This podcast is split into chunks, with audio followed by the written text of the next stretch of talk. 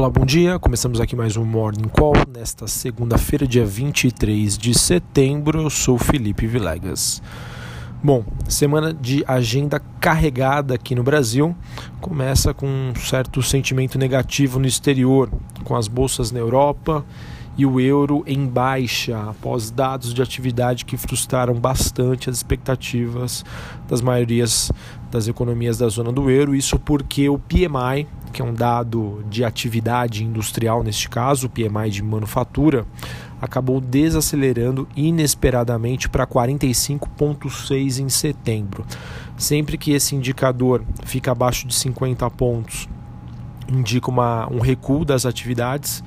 O número veio então 45,6, só que o que mais preocupa é que o mercado esperava um número de 47,3, ou seja, veio pior do que o esperado. O PMI acabou desacelerar, desacelerando mais do que o mercado esperava e isso acaba tendo uma reação nesta manhã.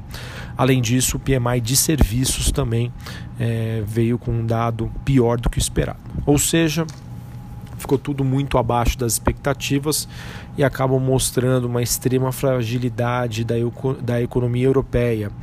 É, ela que abriu com um certo tom positivo nas semanas anteriores, os ativos de risco refletiam isso, mas hoje voltam a operar, a operar em tom negativo, ou seja, a recessão global é um cenário cada vez mais provável e esse sinal é cada vez mais forte vindo dos países da Europa. Muita atenção, eu acho que isso pode ser refletido uh, aqui na nossa bolsa brasileira. Então, como resultado disso, a gente tem o dólar se valorizando ante a maioria das demais moedas, uh, apesar que os pares do real, moedas de países emergentes, ainda se sustentam, mas são movimentos bem distintos e nada muito relevante.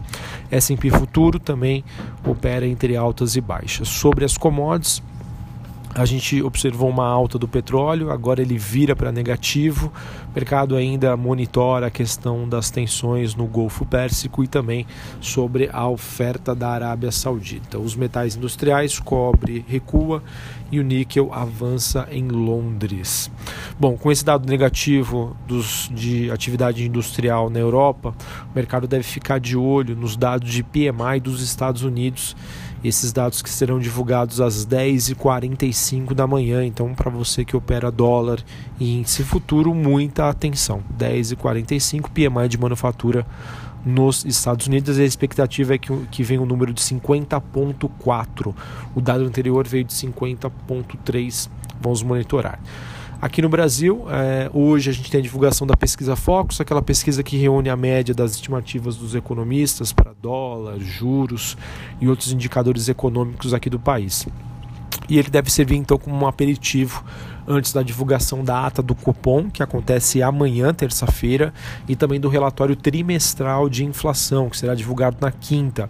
Eles que devem esclarecer a melhora das projeções de inflação e podem fazer com que o mercado amplie é, suas apostas em uma taxa de juros aqui no Brasil, a Selic abaixo dos 5%.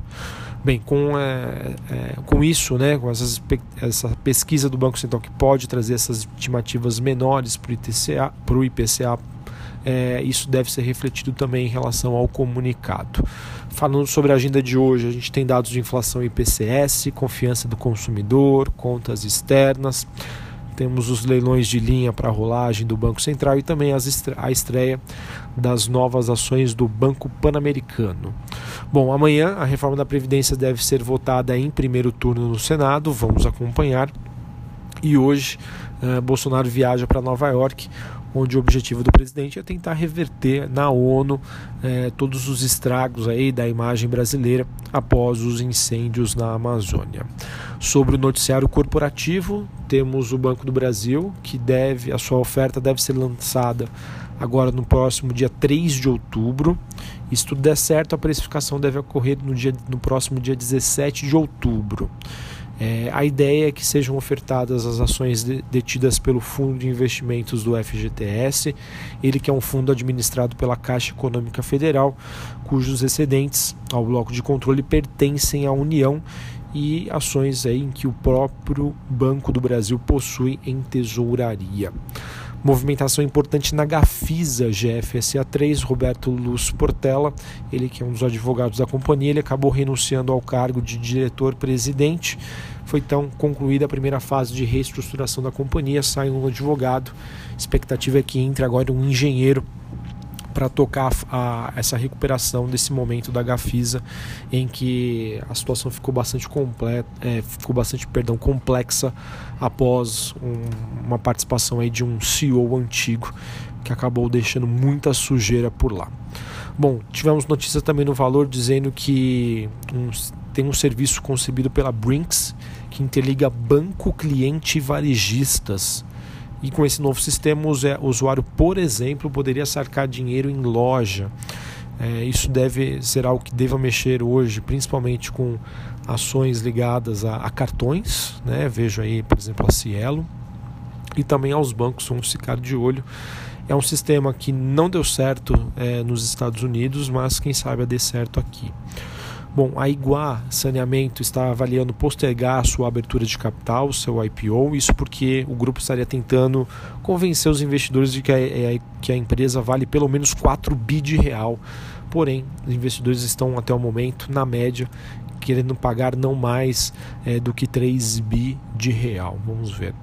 Notícia negativa para empresas é, do setor de informática isso porque o governo estaria preparando uma medidas para a redução dos benefícios. É, esse projeto que deve então alterar a lei da informática de 1991, que concede descontos no pagamento de IPI aos fabricantes de produtos eletrônicos. que me veio aqui em mente logo de cabeça seria as, as ações da Positivo, as que poderiam ser influenciadas por essa notícia. Também teve notícia da Via Varejo, ela que planeja expandir o seu banco digital, Banqui, antes da Black Friday. Eu acredito que isso possa repercutir positivamente no mercado. E também hoje deve repercutir toda a novela é, em relação às ações da Oi.